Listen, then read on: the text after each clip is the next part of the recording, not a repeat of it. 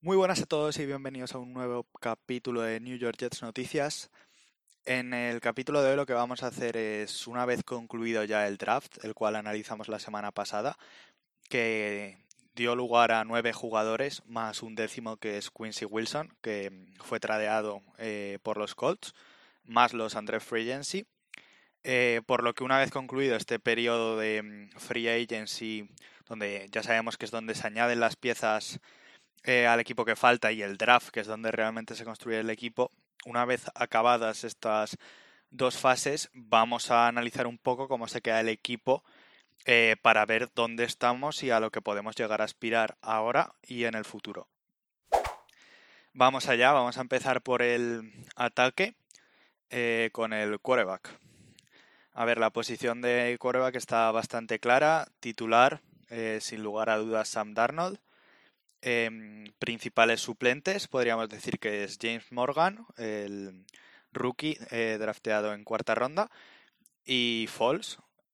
Eh, como movimientos eh, que ha habido en esta posición durante esta temporada, decir que ha entrado Morgan y se ha ido Seaman. En cuanto a las diferencias que podemos tener entre este año y el anterior, decir que es muy similar, o sea, prácticamente no, no va a haber diferencia esperaba, eh, teniendo en cuenta cómo es Joe, tener un quarterback suplente de calidad, que era algo que él iba a buscar. Y mm, la verdad es que esperaba algún refuerzo más. En el sentido de que, a ver, Darnold ya se ha perdido varios partidos. O sea, durante las temporadas que ha jugado ha faltado a varios partidos. Por lo que yo esperaba eh, algún coreback veterano que saliera en el precio en torno a unos 4 o 5 millones para que pudiera seguir aportando en el crecimiento de Sam y también tener a un backup que te diera garantías por si acaso, Dios quiera que no, pero por si acaso eh, Darnold eh, vuelve a caer lesionado o bien enfermo. En ese sentido es verdad que han reforzado con James Morgan, que bueno, al final es un pick del draft, ¿no? O sea, es un cuarta ronda que yo entiendo que es la apuesta de suplente a largo plazo de Joe, o sea, entiendo que es la apuesta que él quiere para que sea el suplente de Darnold eh, con el paso de los años, pero ahora mismo no creo que sea un quarterback 2 ya, o sea, tiene el potencial para serlo, pero creo que aún necesita desarrollarse para poder ponerse a los mandos del equipo si a Sam le pasa algo. Por eso yo esperaba que para este año se trajese a un veterano y Morgan ocupara más el puesto de quarterback 3 y luego ya eh, para en los años venideros que Morgan ya sí que ocupará ese papel de quarterback suplente. De todas formas, eh, no está mal, ¿no? Al final es lo que ya he dicho en varios, en varios podcasts y capítulos anteriores. Yo considero que si Sam se lesiona y sobre todo si se lesiona a largo plazo, la temporada está acabada. O sea, ese ataque eh, depende básicamente de lo buen año que haga Sam. Si Sam se lesiona, estamos, estamos mal. De todas formas, eh, hay que ser optimista porque mm, en la posición de quarterback se espera eh, una mejora de Arnold este año. Al final, el tener una línea completamente reformada le va a ayudar a mejorar eh, y a tener más tiempo para pasar. Y el tener un año más junto a Adam Gates le va a ayudar a entender mejor el sistema y lo que quiere plantear el head coach.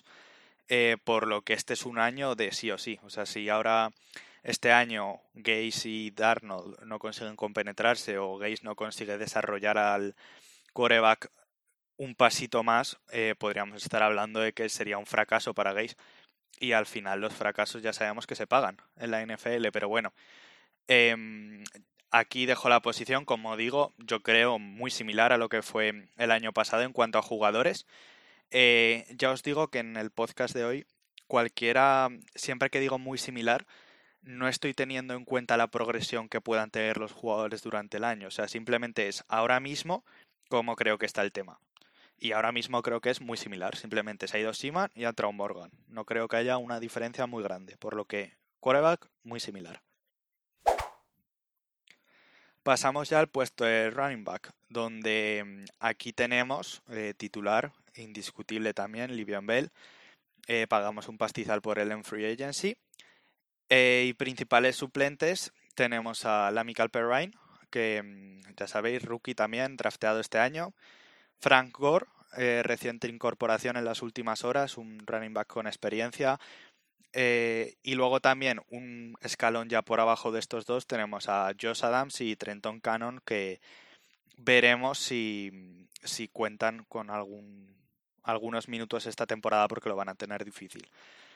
Eh, principales movimientos en la posición. entra la Michael Perrine por medio del draft, entra Frank Gore en las últimas horas y se va Bilal Powell y Montgomery. Diferencias. También lo considero muy similar, la verdad. Eh, al final creo que es los que entran por los que salen, ¿no? O sea, se va a Perrine, o sea, entra Perrine, entra Gore, pero se va a Powell y se va a Montgomery. Me da mucha pena, la verdad, ya lo comentaba ayer por Twitter, me da mucha pena que se vaya Powell. Creo que la entrada de Frank supone el final de la época de Powell en los Jets. Es un jugador al que le tengo mucho cariño, al que, bueno, pues es parte de la razón de que sea aficionado de Jets, por lo que lo tengo con mucho cariño y le tengo un muy buen recuerdo de él. Pero es cierto que, bueno, al final las etapas se acaban y la suya parece que ha llegado aquí. Em, respecto a Montgomery, la otra pérdida que hemos tenido en pretemporada tenía muy buena pinta. De hecho, yo recuerdo estar muy ilusionado por los partidos y los snaps que jugó en pretemporada, pero luego se ha deshinchado. La realidad es que mm, durante la temporada regular no ha tenido ni la participación ni el acierto cuando ha participado, por lo que es un jugador que si a principio de temporada me dices que le íbamos a perder me molestaría más, pero ahora mismo la verdad es que no ha tenido impacto, por lo que tampoco es una gran pérdida. Por otro lado, la incorporación de Gore, de Gore eh, me gusta mucho. Eh, me parece que es un jugador muy fiable, veterano, cuanto más, como no, 37 años me parece que tiene. Un jugador muy fiable, eh, un líder, en, va a ser un líder en el vestuario, eh, que va a ayudar mucho a desarrollarse ¿no? a Perain. Y, y que, si no me equivoco, es el tercero, ¿no? El tercer jugador de la historia de la NFL con más yardas corridas, por lo que ahí están los datos, simplemente. Creo que a Perrine le va a venir muy bien este año tener a, uno de los mejores running backs de la liga como es Livion Bell y a un jugador con tanta experiencia y liderazgo como es Frank Gore. Creo que va a aprender mucho de los dos y que le va a venir muy bien tenerlos. Em, otra cosa que hay que tener en cuenta cuando hablas de la posición de running back es que al igual que en el quarterback, la mejora de la línea ofensiva va a implicar una mejora en el juego de carrera. O sea, tú puedes tener a running backs muy buenos, pero si no tienen huecos, no van a conseguir producción. Por lo que mm, esta inversión en línea es también una inversión en juego de carrera. Eh, también eh, hay que tener en cuenta que Bell venía de un año parado, que al final en una persona de su nivel esperas producción igual, ¿no? Pero al final cualquiera que, que no practica deporte o no juega a nivel profesional durante tanto durante un año entero, la vuelta se hace más lenta, por lo que ese rodaje de que sea ya el segundo año tras su vuelta le va a venir muy bien. Eh, mm, poco más que decir. en líneas generales, lo que digo, creo que a nivel de jugadores es muy similar lo que tenemos. Eh, con respecto al año pasado. Eso sí, espero una producción bastante más alta. Principalmente por lo que digo, por el tema de que Bell es su segundo año tras su parón ya, ya no vuelve de cero, y que la línea es nueva, por lo que espero mejor producción del cuerpo, pero aún así considero que el cuerpo a nivel general eh, tiene un nivel muy similar al del año pasado.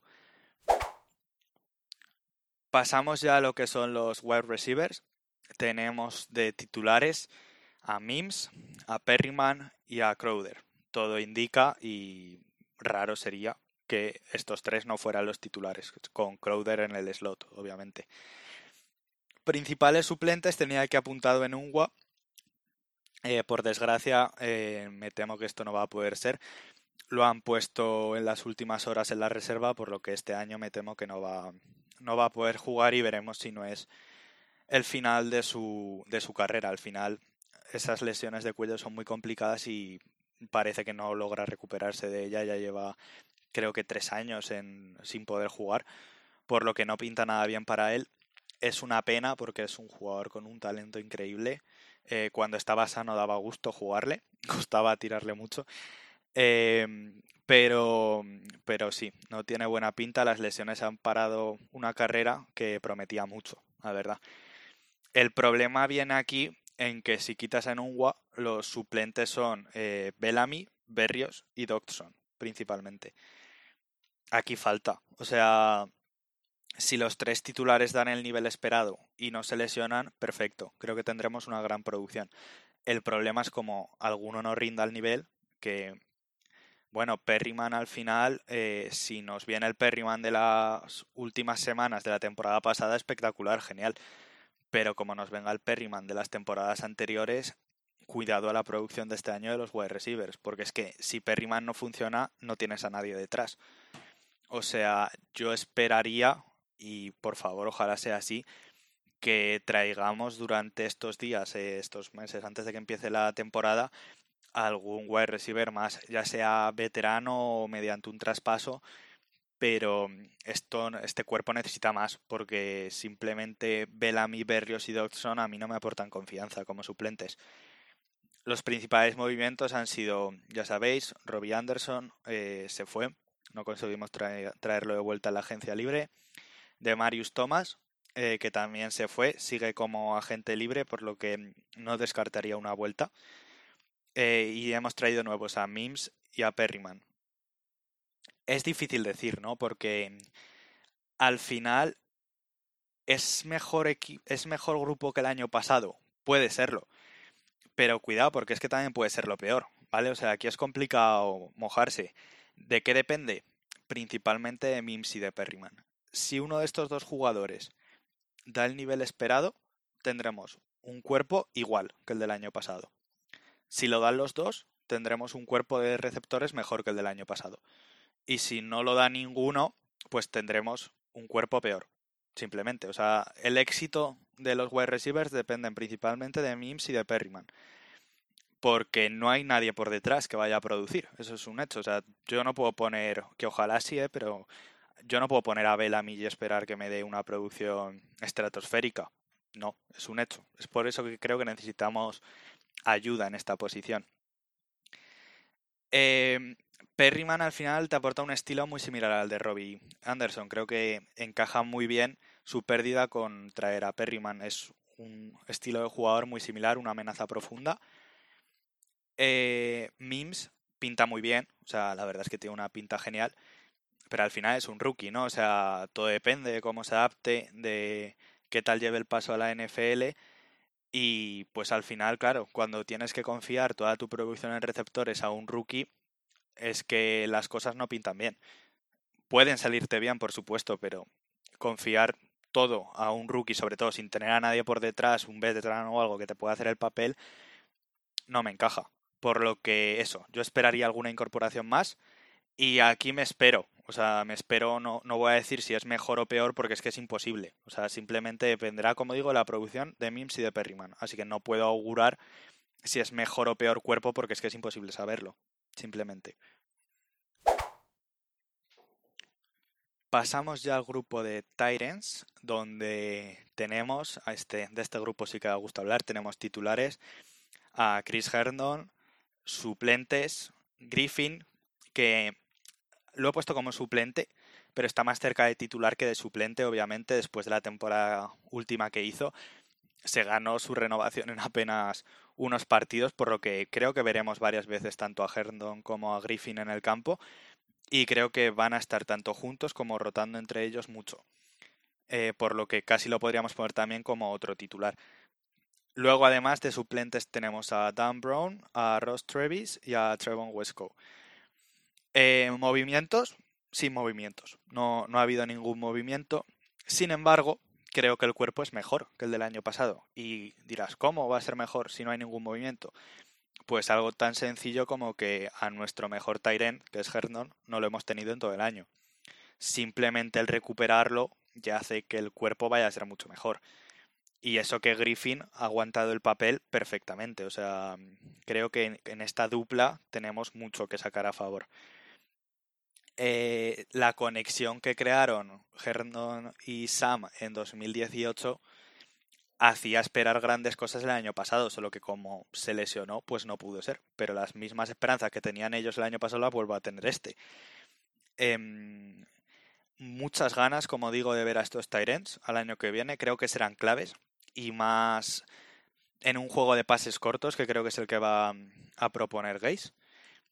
Y pues nada más, decir que sí, que creo que el cuerpo es mejor por el simple hecho de recuperar a Hernan y que tengo muchas ganas de verlos. Vamos ya con el siguiente grupo.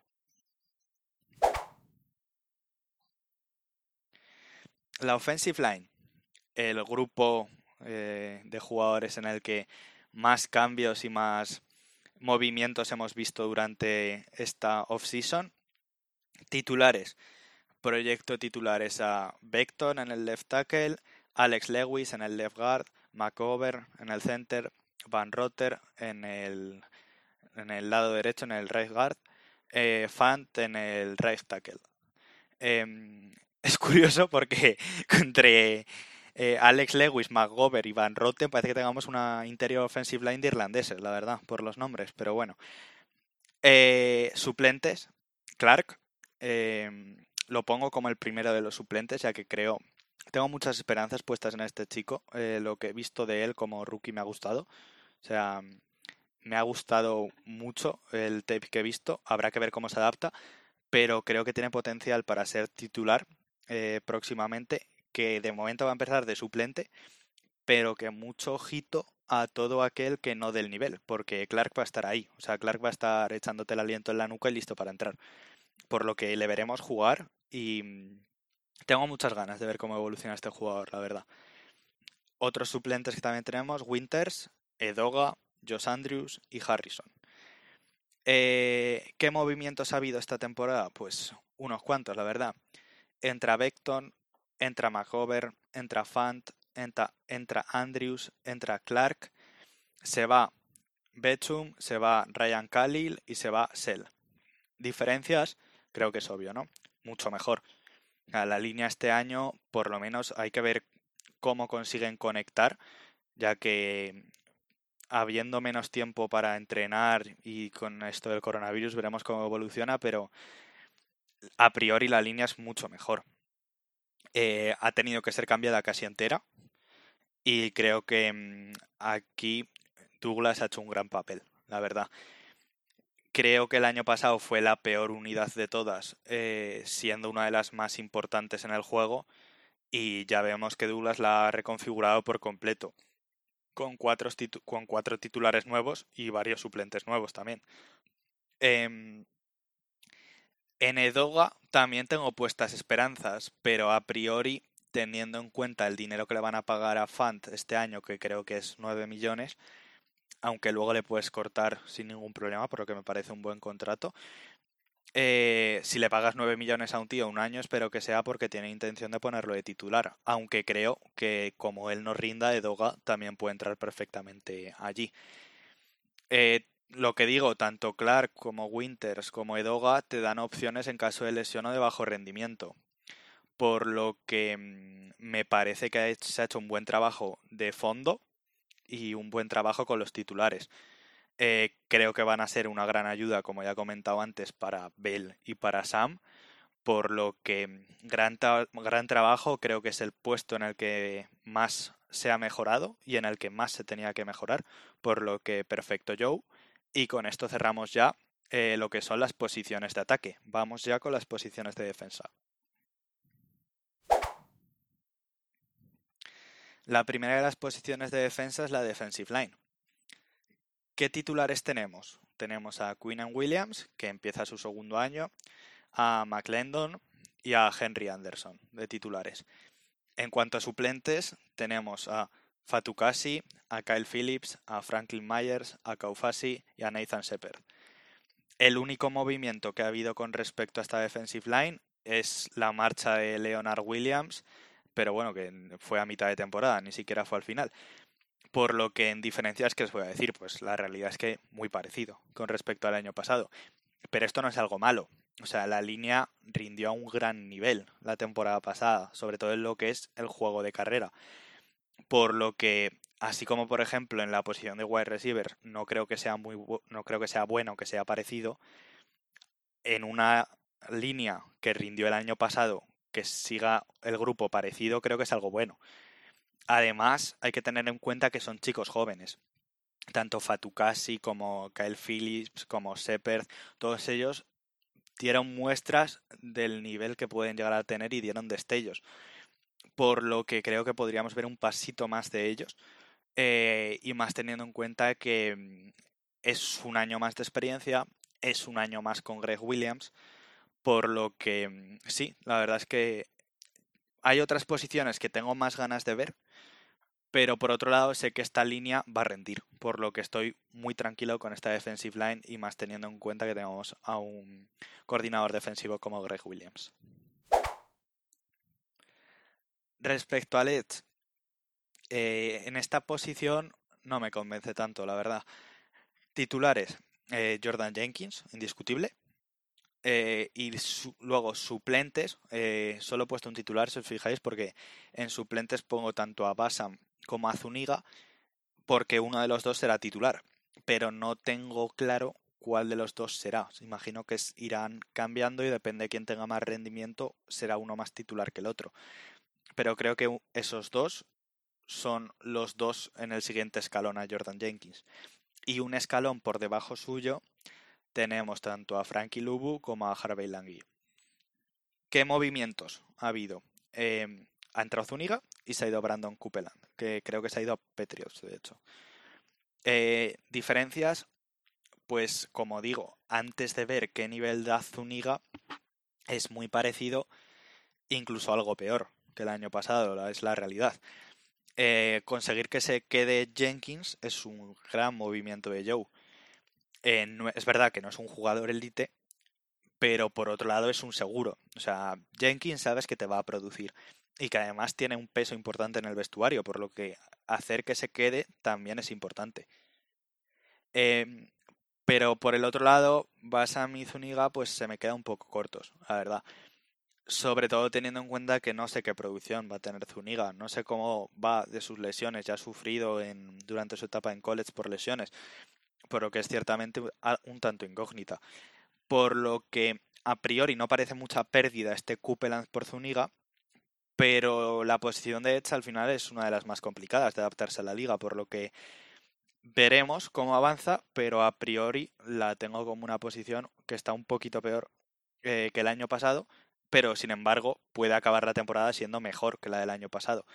Pero a día cero creo que estamos un poquito por debajo, aunque ya vimos que mm, durante el año pasado también pintaba fatal el tema de Let's y Greg Williams consiguió que no se notara. Por lo que tengo más esperanzas de que haya carencias en algunos puestos de la defensa que si los hay en algunos puestos del ataque, porque simplemente no me ha demostrado tanto Greg, no me ha demostrado tanto Adam Gaze como me ha demostrado Greg Williams.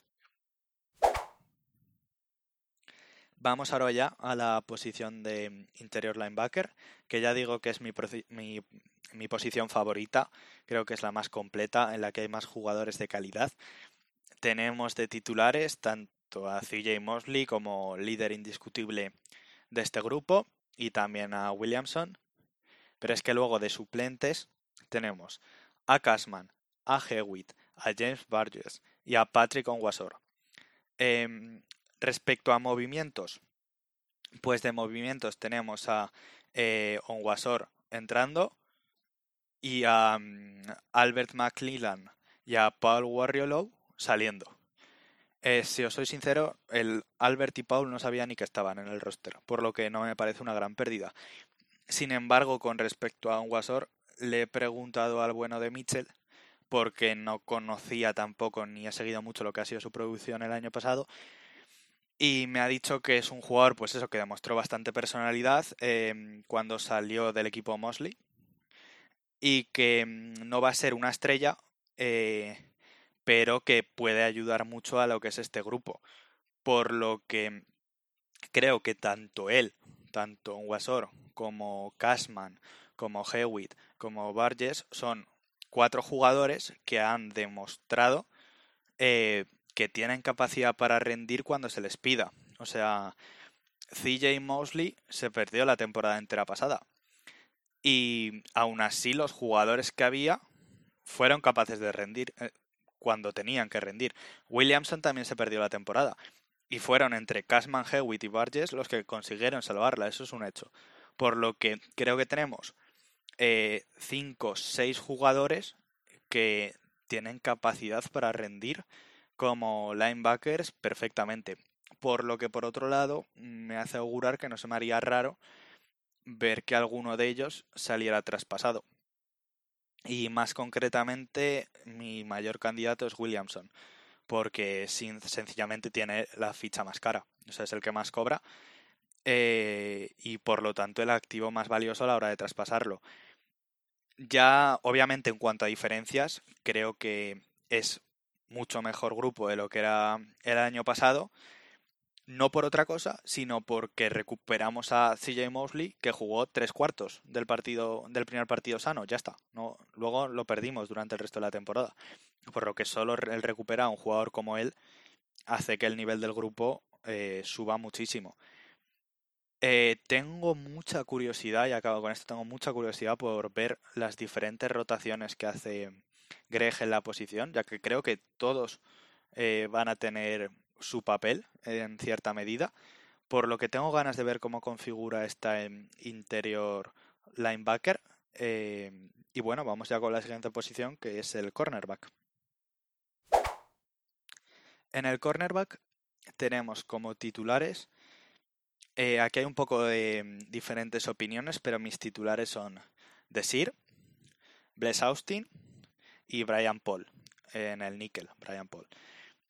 Eh, suplentes tengo a Arthur Maulet, a Bryce Hall, a Quincy Wilson, a Nate Hurston y incluyo en esta lista a Lamar Jackson, que es Andrés Free Agency, pero mm, a mí me gusta mucho, creo que hará el roster sin problemas y lo tengo peleando, ¿por qué no? Eh, como por ser un suplente que cuente con minutos, porque creo que es un jugador que podía estar predestinado a entrar eh, a ser drafteado perfectamente en quinta sexta ronda. No se dio el caso, pero nos lo llevamos como André Free en sí, por lo que creo que será puede llegar a tener protagonismo durante esta temporada.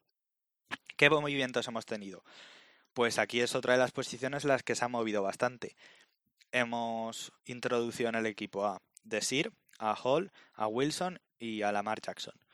Y se han ido Derrill Roberts y el contrato desastroso Trumaine Johnson. Diferencias, mejor, mucho, mucho mejor.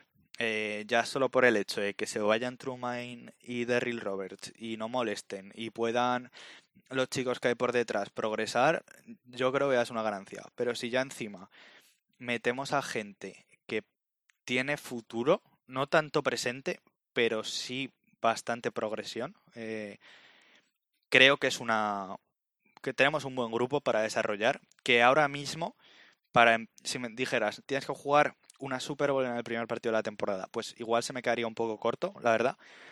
Pero creo que a futuro este grupo tiene mucho potencial. Eh, pongo a Desir como cornerback 1 temporalmente hasta que emerja un cornerback 1 titular del grupo que voy a nombrar luego. Eh, y luego creo que pasará a ser un cornerback 2 de garantías. ¿Y quién tenemos al principio en el cornerback 2? Pues tenemos a Bless Austin, a Bryce Hall, a Quincy Wilson, a Hairston y Lamar Jackson. Cualquiera de estos nombres, cualquiera de estos cinco nombres, creo que pueden pelear y creo que tienen la, capacidad para. Mm, y la capacidad, los años y la proyección como para acabar convirtiéndose en un cornerback 1. Cualquiera de ellos. Eh, igual Hearthstone se me cae un poquito más, pero cualquiera eh, podría acabar siendo un cornerback 1. Y creo que va a ser a la vez una competencia muy bonita y muy buena para ellos entre los cinco, ya que el que quiera jugar de cornerback 2 eh, se lo va a tener que currar, va a tener que trabajar, va a tener que superar al de al lado y creo que eso va a hacer que crezcan. Y no me extrañaría que en el medio plazo acabe siendo uno de ellos cornerback 1 y que en el largo plazo tengamos alguno de ellos también como cornerback 2. O sea, me parece que son chicos con mucha proyección, chicos que me gustan mucho, por lo que tengo muchas ganas de ver esta pelea por ocupar el segundo puesto de cornerback. En el níquel, no hay ninguna duda, tenemos a Brian Paul, eh, rindió muy bien la temporada pasada, eh, seguro que lo sigue haciendo en esta, por lo que en esa posición me doy más que servido. Eh, creo que si consigue uno de estos chicos que os he dicho, tanto Austin como Hall, como Wilson, como Hairston o Lamar Jackson, explotar y llegar a convertirse en un cornerback de calidad, tendríamos una secundaria muy top. Porque con los safeties que tenemos, a poco que aportes en el cornerback, te queda una secundaria que la verdad es que da miedo lanzar un balón profundo. Por lo que tengo muchas, muchas ganas, junto con linebackers, yo creo que es la posición que más ganas tengo de ver cómo evolucionan en el medio plazo. Eh, y vamos ya con la que es la última posición eh, de la defensa, que son los safeties. Tenemos titulares indiscutibles, Jamal Adams, Marcus May, eh, en las últimas horas han salido también rumores acerca de un posible traspaso de Marcus May. Si os digo la verdad, entendería el traspaso porque al final entendería el traspaso si no tienen pensado renovarlo el año que viene. Pero a mí me gustaría que lo renovaran también. Creo que el CAP da para renovar tanto a Yamal como a él. Em, y entonces a mí, a priori, me parece simplemente Douglas, como dice él, contestando las llamadas. O sea, si le llaman para preguntar, él contesta. Eh, pero no creo que estén vendiendo a Marcus May. Creo que simplemente están contestando, están viendo qué les ofrecen, pero no van a regalarlo. Eso es un obvio. Otra cosa es, como me planteabais alguno por Twitter, oye, ¿y qué pasa si te ofrecen los Steelers Marcus May por Juju Smith-Schuster? Pues hombre, es que ahí es muy difícil decir no, ¿sabes? Pero a priori, a priori a mí me gusta mucho, o sea, yo tengo muchas ganas de ver esta pareja llamada Adams, Marcus May, creo que es de las mejores en cuanto a safeties de la liga, sin lugar a dudas, la verdad. Por lo que me gustaría verlos más tiempo, claro está. Luego, en cuanto a suplentes, tenemos a Austin Davis, el rookie, a Bennett Jackson, a Bennett Jackson y a Matías Farley. ¿Qué movimientos ha tenido la posición? Pues se ha incorporado Davis, eh, se ha ido Ronte Smile y se ha ido Blake Contes. Diferencias. Creo que es a mejor. Creo que la posición ha ganado. Eh, incluso perdiendo a dos y trayendo a uno, creo que la posición ha ganado. Ya que ya vimos a Greg probando el año pasado eh, conceptos con tres safeties eh, incluso creo que lo, hizo usando a Arthur Maulet, aunque no me hagáis mucho caso, pero creo que lo hizo así. Por lo que si encima le das a un tío como Davis, que es polivalente, que puede jugar, eh, como ya dije, puede jugar en el safety, en strong safety, eh, free safety, puede jugar en cornerback, linebacker puede jugar donde quiera. un tío tan polivalente y tan atlético como él, tengo muchas ganas de ver cómo incorpora a este Davis a la pareja Jamal May me genera también bastante curiosidad. Eh, me encanta la versatilidad que está tratando de darle Joe eh, a Greg Williams para que él pueda coger y encajar las piezas como considere oportuno. Y creo que de eso van a salir una defensa bastante impredecible, que creo que al final eso es bueno, porque mm, es más difícil que los equipos te estudian, obviamente, tengo muchas ganas de ver esta defensa, creo que va a rendir fenomenal este año. Es segundo año de Greg, jugadores que se consolidan, eh, nuevos jugadores que entran, veremos qué tal, pero todo apunta muy bien para esta defensa, la verdad. Em, por último, no quería dejar sin mencionar una parte también importante del equipo, como son los Special Teams. Tenemos titular a Maher, el kicker, a Braden, Mann, el Panther, eh, recién traído este año en el draft. Eh, a Davis, el que es safety, lo tengo como kickoff returner. Y a Berrios eh, como Panther returner. En cuanto mm, a suplentes, tenemos a Ficken como kicker suplente y a Berryman como Panther suplente. Hemos perdido eh, con respecto a la temporada pasada, a Montgomery, que hacía funciones también en Special Teams, y a Edwards, que era el Panther de la temporada pasada. En cambio, hemos traído a Braden Mann, que creo que tiene el potencial para convertirse en un Panther espectacular, y a Maher como kicker. Hay dos apartados en estos special teams. El primero que me gusta mucho es que la incorporación de Mann me gusta mucho. Creo que es puede ser un gran Panther y que eso le va a ayudar mucho a la defensa de Greg. Creo que obviamente el fuerte de este año sin duda va a seguir siendo la defensa. Por lo que el empezar a defender con más campo disponible em, va a ayudar mucho a cubrir la falta de mm, efectividad que creo que va a seguir teniendo el ataque de Gaze. Ojalá no sea así, pero creo que si tú pones a un Panther de calidad a un equipo que se centra en la defensa y que no tiene un ataque tan espectacular, creo que ayuda mucho al final. Luego está la parte mala y es que sigo dudando en el kicker. La verdad, eh, Mager no me termina de convencer. La verdad es que no, no lo he visto tampoco mucho. Eh, en el podcast del otro día Alberto me dijo que, que, no estaba mal, que pintaba bien. Pero bueno, la verdad es que tampoco me extrañaría ver alguna incorporación así de última hora con respecto al kicker, por lo menos para que haya, para que haya algo más de competencia, ¿no? Eh, y bueno, pues hasta aquí hemos llegado con lo que es el repaso de posición por posición. Eh, llevamos ya 40 minutitos. Eh, decir como conclusiones así rápidamente, en líneas generales creo que el equipo es mejor que el del año pasado, es bastante mejor. Sobre todo tiene piezas que a futuro tengo muchas ganas de ver cómo se desarrollan. Y la pregunta del millón, imagino que todos estaréis haciendo, eh, ¿somos candidato a playoff? Pues obviamente esto es algo muy difícil de augurar, ¿no? O sea, esto es tirarse un triple en toda regla.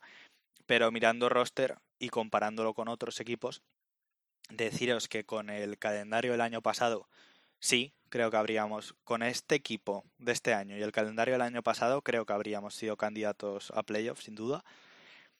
Pero este año no. Este año tenemos, creo que es el segundo calendario más difícil de la NFL. Por lo que, por lo que costará mucho. O sea, obviamente no digo que sea imposible.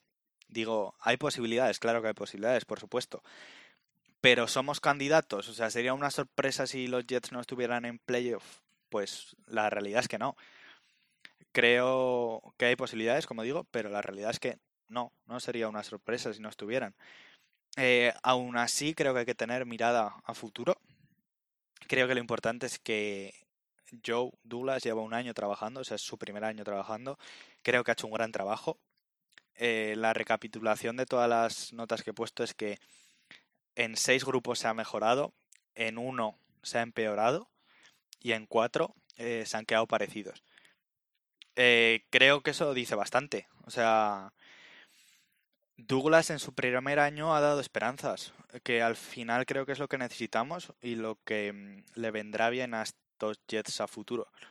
Eh, como digo, el presente inmediato aún es dudoso, no sé cómo estaremos el año que viene, no sé qué tal nos irá. Pero creo que al final tenemos un general manager que está haciendo las cosas bien y eso es muy importante a la hora de construir una franquicia, tanto como tener un buen entrenador. Por lo que, bueno, con esta reflexión final voy a dejar por aquí el podcast. Espero que os haya gustado. Eh, la semana que viene más y como siempre,